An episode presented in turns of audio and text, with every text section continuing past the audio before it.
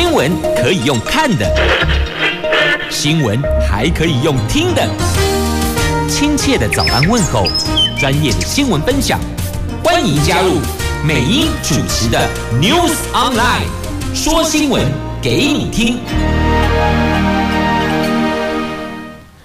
亲爱的朋友，台港后、台港后，大家好，欢迎您再度锁定收听 News Online，我是美英，我是谢美英。来进入今天四大报的两则头版头条新闻之前呢，我们先来关注的是天气概况。Asia 天气预报。北北桃今天白天温度介于二十度到二十五度，竹竹苗十九度到二十五度，都是阳光露脸的晴朗好天气。但是呢，入夜之后都有降雨的机会。提醒您，如果夜间外出活动，备妥语句哟。好，接着来看今天的四大报的两则头版头条新闻。这自由联合中时讲的都是跟疫情有关的疫苗，还有病毒。那么经济日报谈的是台湾股市。好，先来看这三大报聚焦的疫情疫苗。来看疫苗，自由时报头版头条的疫苗，十二岁到十七岁要打两剂，成人要打三剂疫苗呀。这因为新变异株 Omicron 来势汹汹啊！那么在今天的联合跟中时讲的就是这个变种病疫啊，变种病毒株 Omicron 强袭压境，以色列率先锁国了，防堵新病毒扩散加恐怖呢？这不断的变种，不断的新病毒株。接下来我们到底该怎么办呢？打疫苗要打三剂了。好，《经济日报》讲的是台湾股市，台湾股市备战推演三套剧本，因为新病毒冲击全球的股市警报大响，也是因为疫情影响到经济，影响到股票市场啊。好，我们先来关注在病毒。疫情的部分，新变异株 Omicron 来势汹汹，卫福部的预防接种组的专家讨论，十二岁到十七岁的青少年要接种两剂疫苗。那据了解，会议共识是要打了，因为之前有些状况，所以暂时校园接种的部分有先暂停，先 hold 住嘛。那昨天的会议确定要。接种要施打了。那至于国人打第三剂会和第二剂间隔六个月以上，但是有特殊情况，可望缩短为五个月，以高危险还有高接触风险族群优先。预计今天由指挥中心。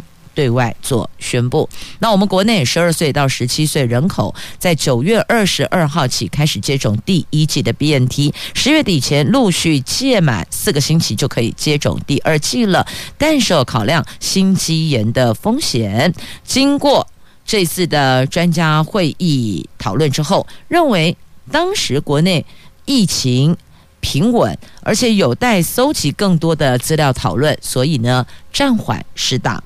那昨天他们再次的开会。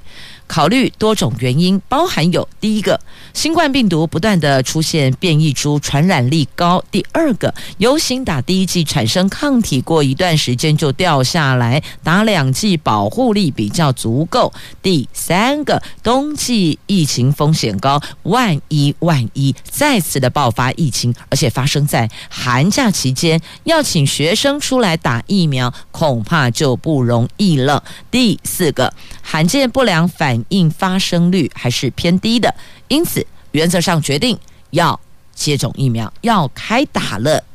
指挥中心统计，十二岁到十七岁已经接种 BNT 疫苗第一剂大概一百一十万人，其中十七例通报发生心肌炎，包含十四名男生。三名女生。那昨天专家会议也讨论国人接种第三季的规划，因为之前就有传出可能要打三季喽，两季接呃打好打满还不够，现在得再接种第三季。昨天会议除了讨论青少年的部分，也讨论成人第三季。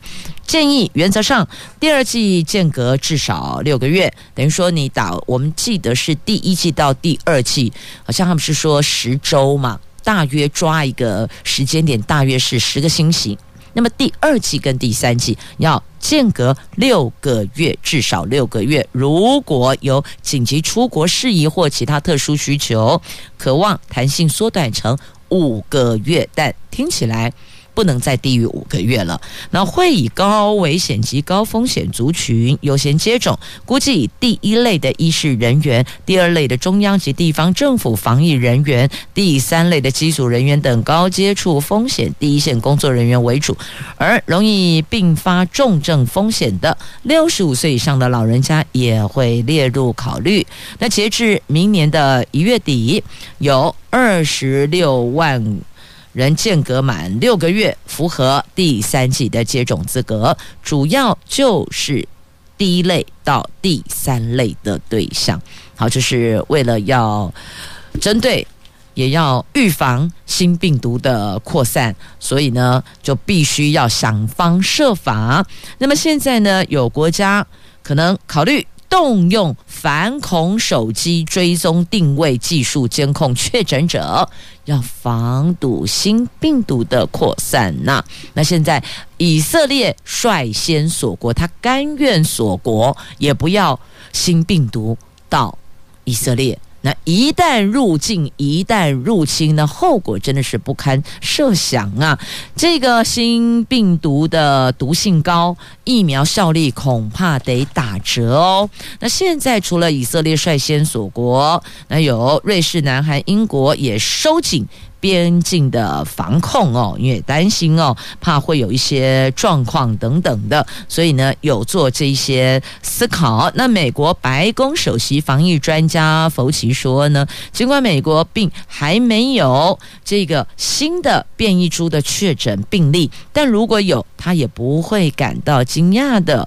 他说，这个新的病毒。传染性很高很强，而且已经有病例出现在以色列、比利时和其他的地方。那么它终将会传播到地球上所有地方。他也说了，有大量突变可能会让这个新病毒比其他的变异株更具有传染力，虽然都只是可能。但足以让大家密切关注，而且我们得提前做好准备，要超前部署哇！这是在今天四大报头版头条。其实，即便到经济日报头版头讲的是台湾股市，但也是因为新病毒，也是因为疫情，所以必须要先做好事前的规划跟防范。因此，全球的股市警报大响啊！来，继续我们来关注在今天四大报头版版面最关心的疫情之变异病毒株。以色列锁国十四天，英国下口罩令，本来都可以松绑了，现在拍谢全部带回去。欧洲有多个国家沦陷，澳洲出现了。变异病毒株的踪迹，那非洲则是打出红色警戒，太可怕！这红色警戒增加为十个国家呀。这南非首见发现新冠病毒的变异病毒株 Omicron。英国、德国、意大利、丹麦等欧洲国家都已经分别发现了首例的病例。荷兰二十八号从来自南非的两架航班上验出了有十三个人感染了这个可怕的、有强烈传染力的变异株澳洲也发现了第一例。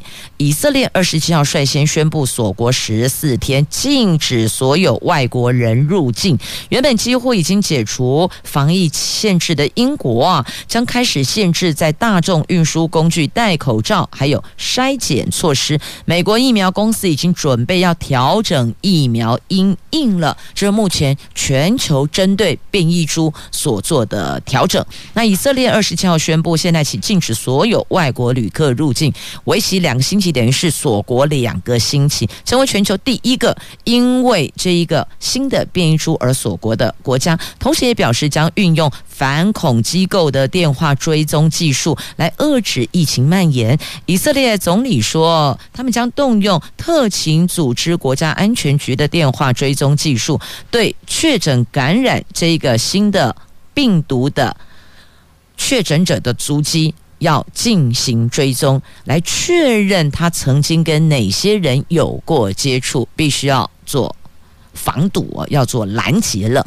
那截至目前，以色列有一个人确诊感染了这个新的病毒，另外有七起是。疑似病例还要再做确认。那英国有发现两起的 Omicron 病例之后呢，卫生大臣宣布，英格兰地区从这个礼拜二起将强制在商店和大众运输系统内佩戴口罩。抵达英国的旅客也必须要进行病毒的筛检，等于是全面又动起来。本来松绑了，现在又从。戴口罩开始要加紧防范。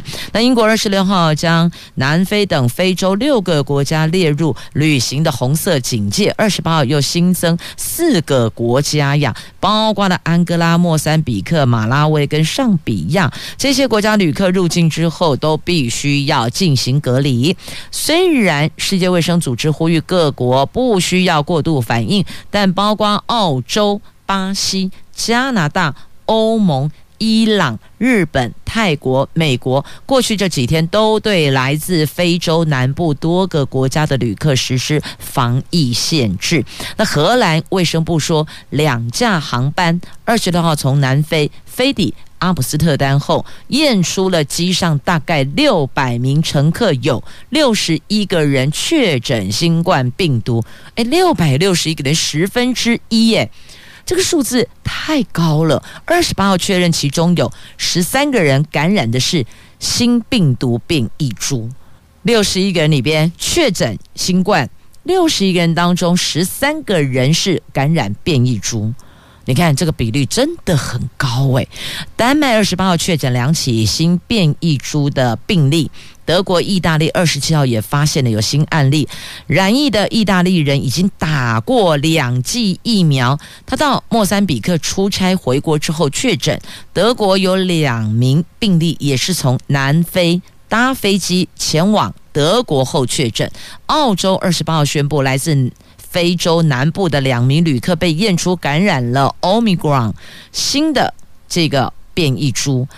是澳洲的首例，那比利时、以色列、香港，连香港哦也已经发现有这样的病例，所以截至上个礼拜六，二十六号，上个礼拜六对，二十六号是上个礼拜六吗？好，不是重点，上个礼拜五啦，截至上个礼拜五为止。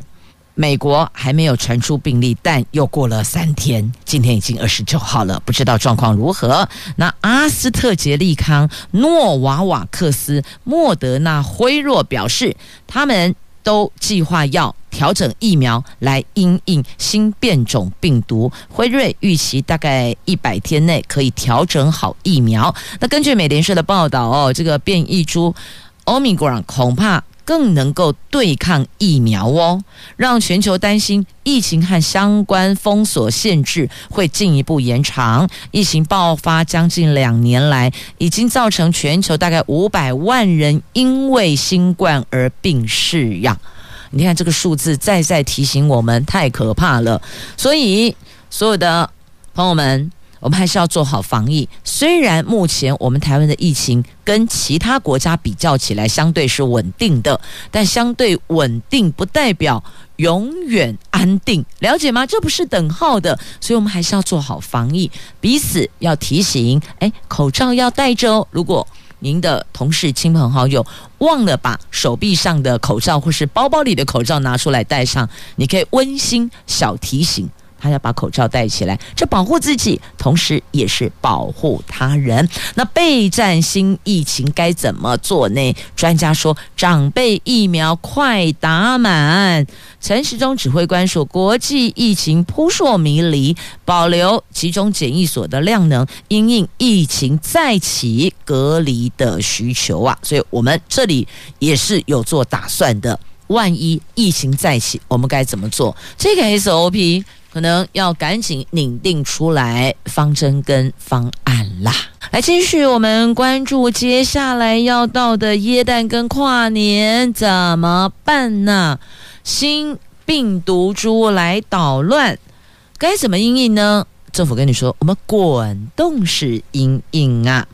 这国际出现了变种病毒，可能会影响到各县市耶诞及跨年活动。新北市侯友宜就说了啊。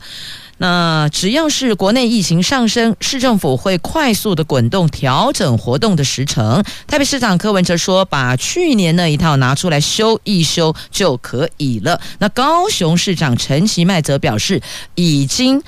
有十多天没有本土个案，做好边境防护，那么就不用担心了。那新北耶诞城是每年的年底的重头戏，他们是否大型活动也超受到市民朋友的喜爱？十二月三号要开城，为期一个月。新北市说呢，将派员在活动场域管制，民众只能从管制口十连制进出，量体温、酒精消毒之后。盖上手章做识别，禁止在饮食专区之外吃东西，也定期派人摊位人员在工作时候都得戴面罩加口罩，会视疫情走向还有指挥中心的疫防疫指引来调整防疫的工作。那侯友谊说，目前许多国家都严格管制，台湾也现在也要求六个高风险国家入境者必须要集中检疫十四天，政府应该将病毒阻绝在境外，那台北的跨年活动前天启动了。去年是否跨年人流管控由八万人缩减为四万，今年晚会是不是会限制参与人数呢？柯 P 说：“不要问我一个月以后的事情。”先前啊，他曾经说过必要时可能宣布停办。那观传局说，今年跨年还是有管制区入场采十连制等防疫规定，管制区规范还有人流管控，还会视疫情做讨论。那台南、高雄跨年晚会是否如期举行呢？台南市长说会看疫情发展进行滚动式因应，高雄则会按标准流程走，有什么情况就做好准备，随时应应。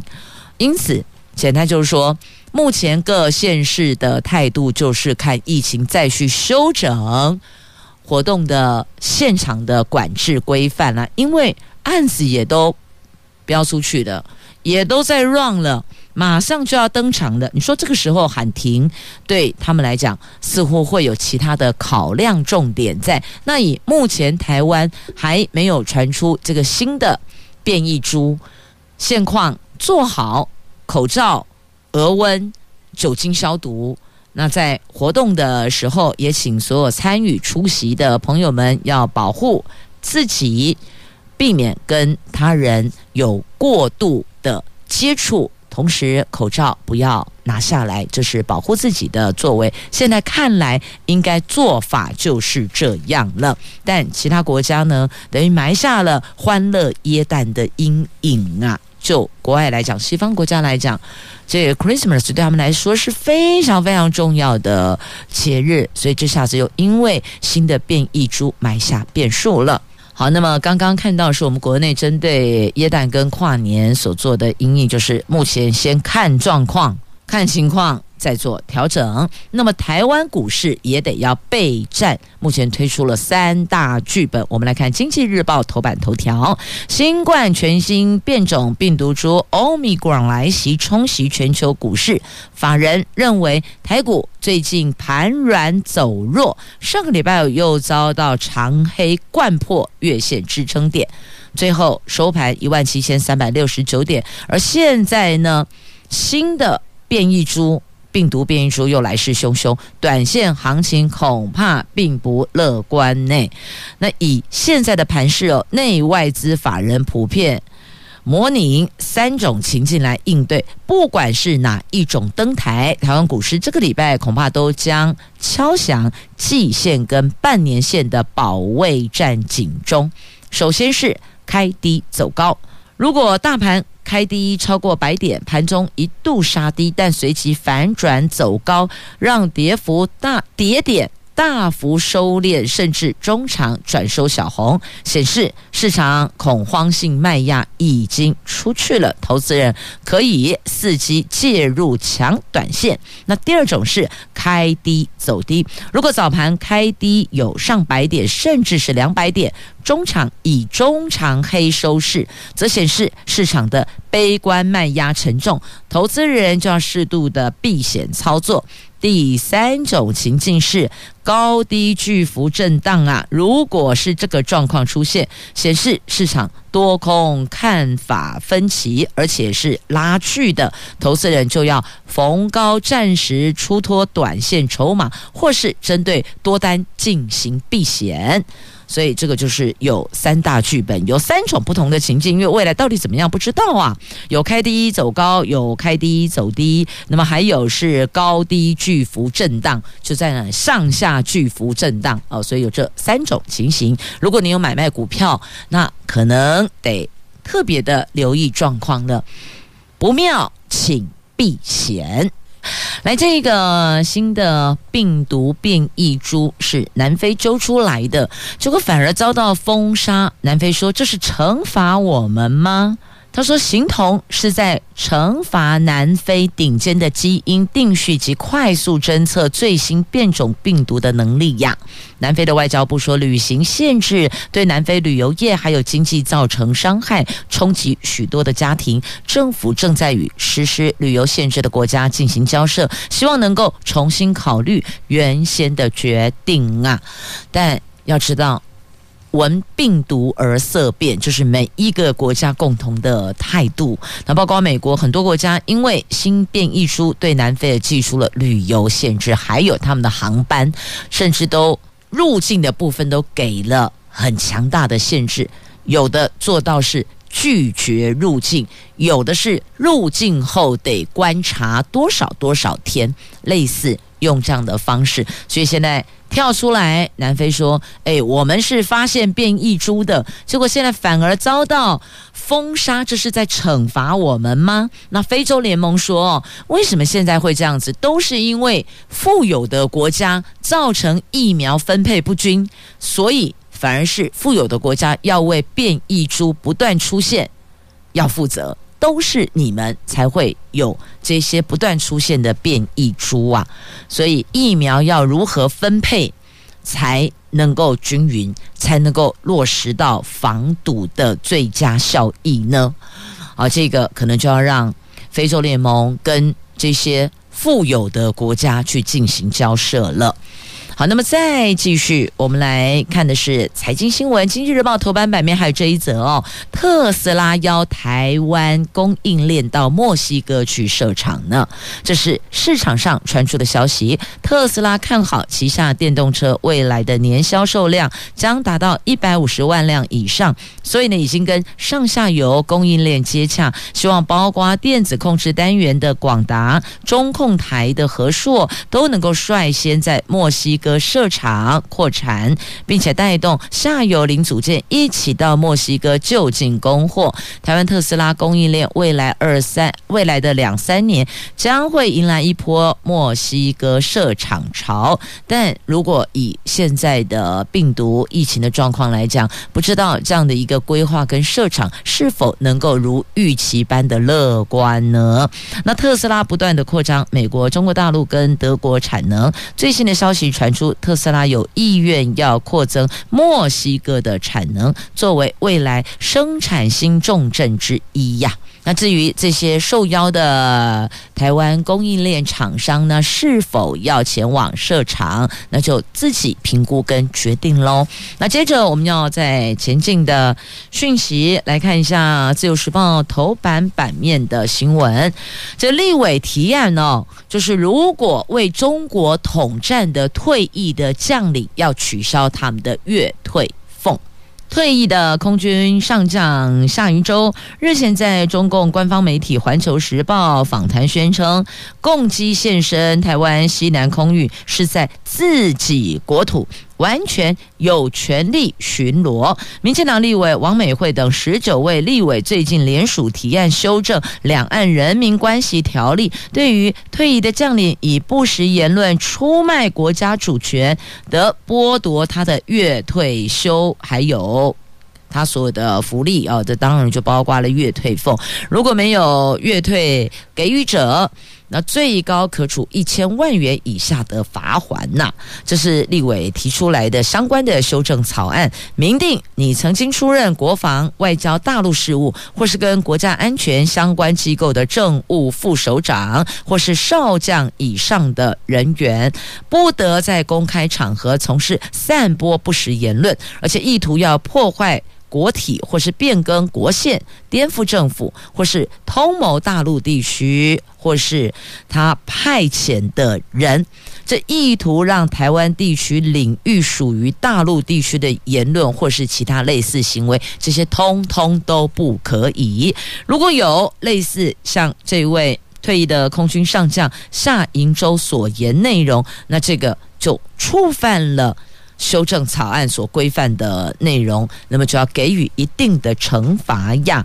那王美惠立委说呢，修法比照不得参与中共政治活动规定纳入罚则，这考量宪法保障言论自由，法律不能有不合理的限制，所以呢就参考了刑法侵害国家法利益的犯罪，所以就要给予惩罚，也就是取消他的月退俸啦。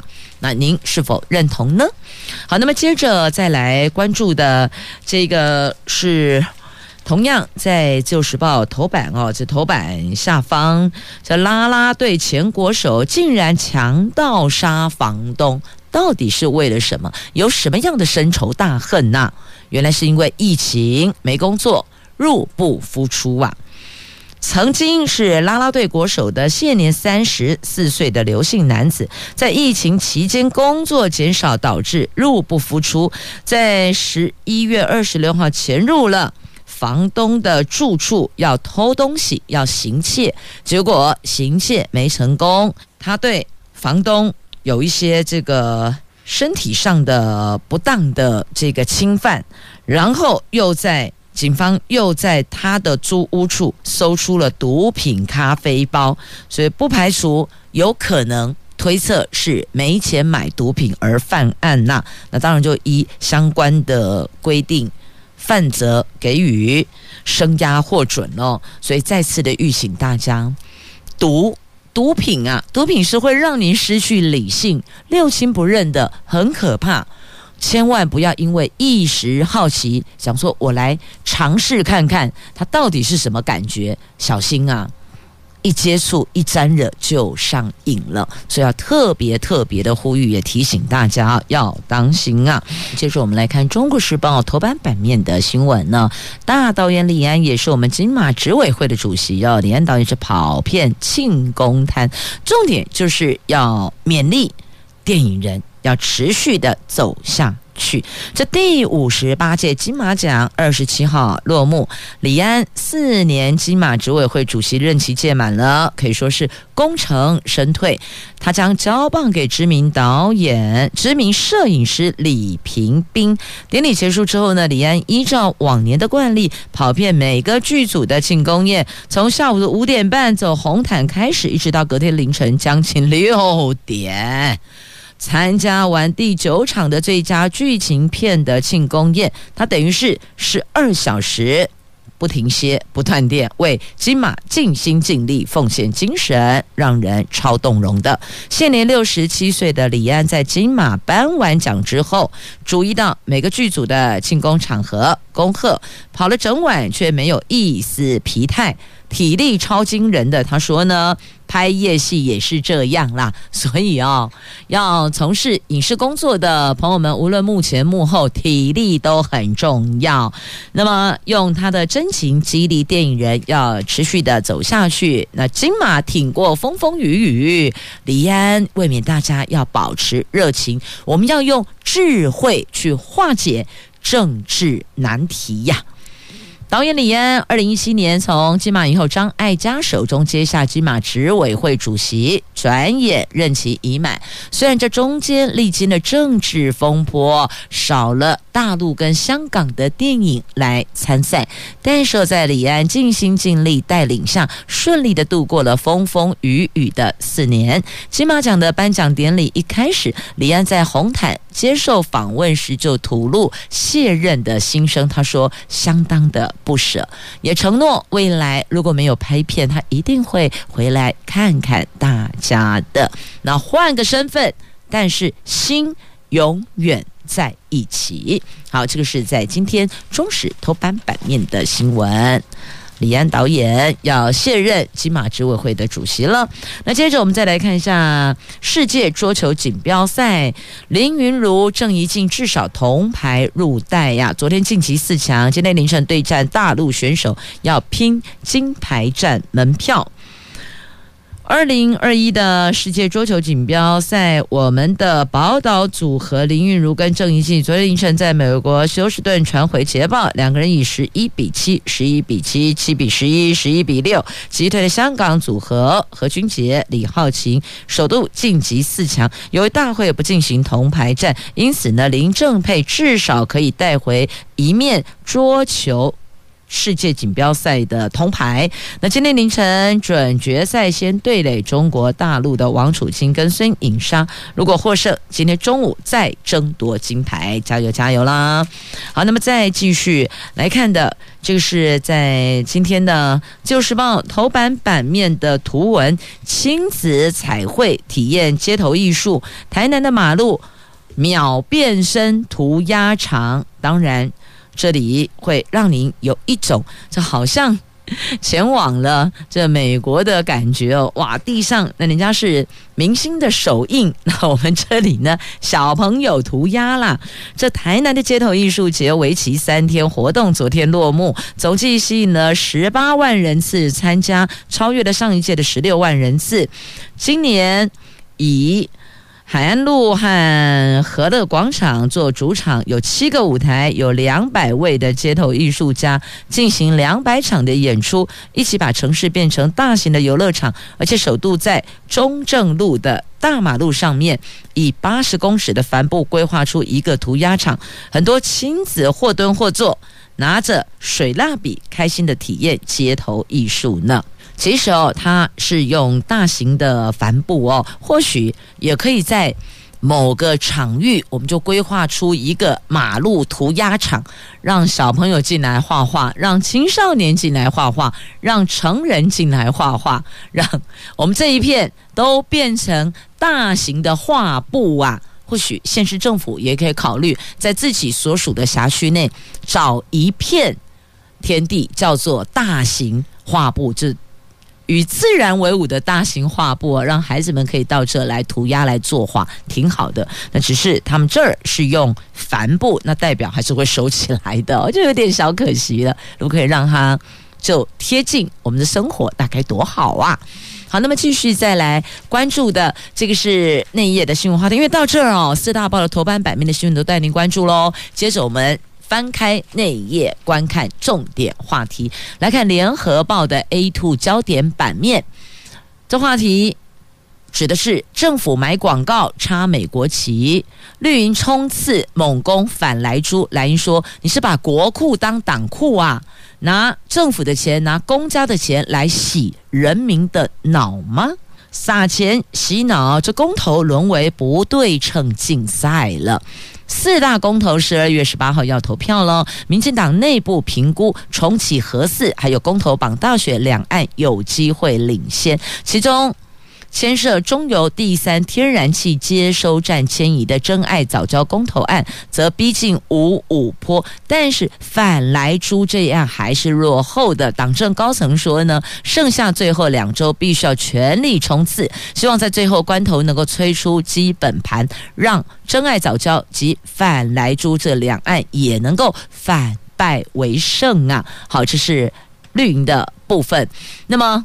在蓝营的区块呢，质疑哦，这国民党立委是前主席江启臣就质疑，人民透过公投表达反对政府政策，结果政府还可以拿人民的纳税钱买广告来洗人民的脑，而且这个很奇怪也很突兀哦。譬如说，好 A B C D 是跟政府现在所抱持的立场是不同的。但是呢，政府却拿 A、B、C、D 他们所缴的纳税钱来买广告，来洗大家的脑，这不是很扭曲吗？是啊，怎么看怎么怪异呢？所以蓝营跳出来，国库当。党库，你拿国库的钱来洗人民的脑，这个已经不是政令宣导，而是把国库当党库，用国家资源为政党做宣传。政府是要为全人民服务，不是为一个政党服务。假行政一体之名，行党政不分之实，用国家资源对抗人民公投。好，这个是在今天联合报的 A2 焦点版面所做的新闻报道。详情您就自行翻阅了。先关注天气概况啊，跟你说，这个礼拜是后天到礼拜五，所以最冷就是礼拜三到礼拜五最冷，可能会冻到十三度。提醒大家有感变冷，后天要注意。这两天还有一点小小暖阳，请多珍惜了。好，在这里也是很冷啊，冷到连机场都不见蛋了，怎么回事？乌干达。因为哦，中国“一带一路”结果让他们巨背了巨额的债务，因为没有办法清偿，只好怎么样把机场给抵押出去了，送给中国了。所以我说这里最冷，冷到连机场都不见了。乌干达的媒体报道，因为无力偿还巨额贷款，又无法重新跟贷方就贷款方协商贷款的协议，那参与中国的一带一路计划的非洲国家乌干达，恐怕将把国家唯一一座的国际机场的控制权拱手让给北京当局呀。因为他们跟中国借五十六亿，五十六亿的利息宽限期限要到了，中国方面拒绝重谈贷款条件，所以显然这个可能就是有备而来的哦。所以乌干达唯一一座国际机场恐怕控制权要交给中国啦。所以我就说冷不冷？冷，心里很冷啊。好，再来心里很冷的还有，我们来看看农业师傅以及兼任教师。我们先来关注这农业师傅的部分呢，超心酸的有。大概将近一半都离团了，缺工也没有改善呐、啊。这为了疏解季节性缺工，农委会在二零一七年起成立了农业技术团，大举招募青壮年成为农业师傅，由农会负责调派人力到各农场工作。不过呢，农业技术团定位不明，而且大多是基础劳力活，又限定每三个月轮调一次。对于没有务农经验或是资源的青少年，青年朋友来讲，学习专业技术的空间是很有限的，以至于有四成五的农业师傅已经离团了，凸显农业技术团恐怕难以稳定就缺工啊！你看。心情超差的，薪水也很心酸。农业师傅近半离团，那么对于我们农务工作的缺工也没法给改善呐。好，那么再来关注的，这是兼任老师也很心酸的，心情心里的温度也很低呀。有兼任教师说，他们还得靠爸爸妈妈接济来养家活口呢。每个礼拜二十节课是穷忙族，一个月收入三四万块钱呐、所以他们说，这该怎么养家呢？私立学校钟点费一节课是五百七十五元，那兼任教师就是只能领钟点费。那现在有没有解套的方式呢？来。替兼任教师解套，转专案教师，不是专任专案教师哦。国内大专院校兼任教师数量跟专任教师一样多，冲击的高教发展。教育团体批评哦，大专院校兼任教师多数都具有博士学位，教育部坐视这些高阶人力四处流浪兼课，对他们是非常的不公平。校长则建议可以透过政策引导大专校院将兼任教师转聘为专案教师，这个对各方都有利呀。那教育部回应，私立大专院校调整兼任教师钟点费，纳入奖和纳入这个奖补助款合配的餐具，额外核给奖励经费。积极引导私立学校主动的比照公立大专院校标准调整兼任教师的钟点费。未来教育部将持续的透过相关措施，确保兼任教师的相关权益呀。那至于校长所提的转专案教师，这个也是得看学校是否愿意配合。